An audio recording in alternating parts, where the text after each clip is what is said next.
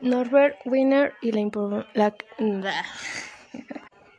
Norbert Wiener y la creación de la cibernética. Norbert Wiener nació en Missouri, Estados Unidos, el 26 de noviembre de 1894.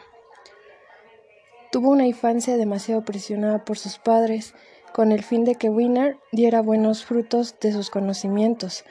Su padre, por un tiempo, fue responsable de la educación de Wiener. Durante su infancia y gracias a sus conocimientos, fue nombrado por la revista The World de Nueva York como el niño más asombroso del mundo.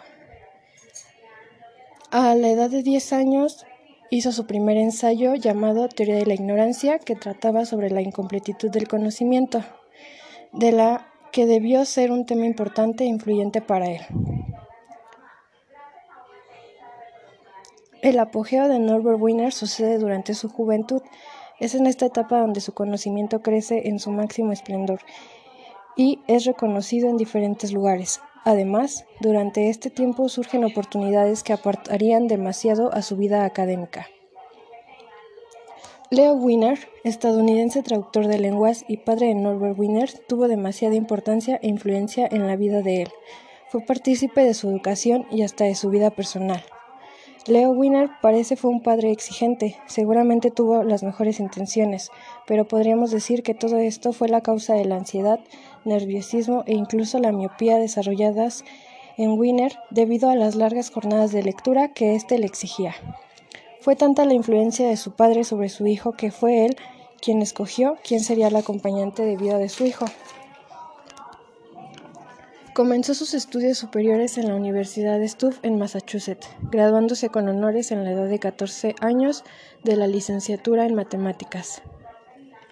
Ingresó a Harvard para estudiar un posgrado, aunque tiempo después obtuvo una beca como postdoctorante en la Universidad de Cambridge, donde tuvo la oportunidad de trabajar con su profesor filósofo Bertrand Russell.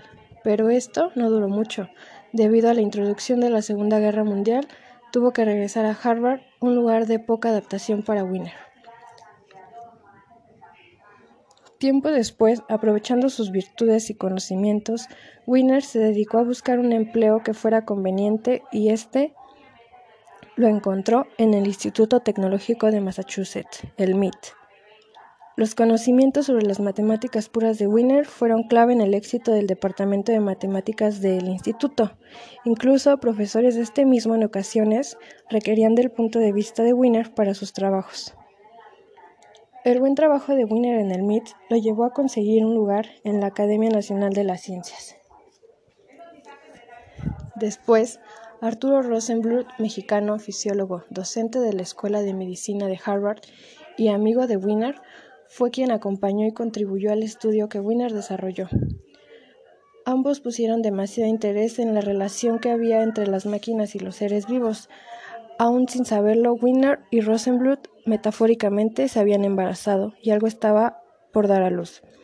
Tiempo después de abandonar la idea, Wiener escribe gracias a los avances un libro en el que nacía la cibernética.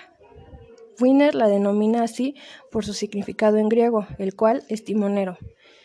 Este es el timón de un barco.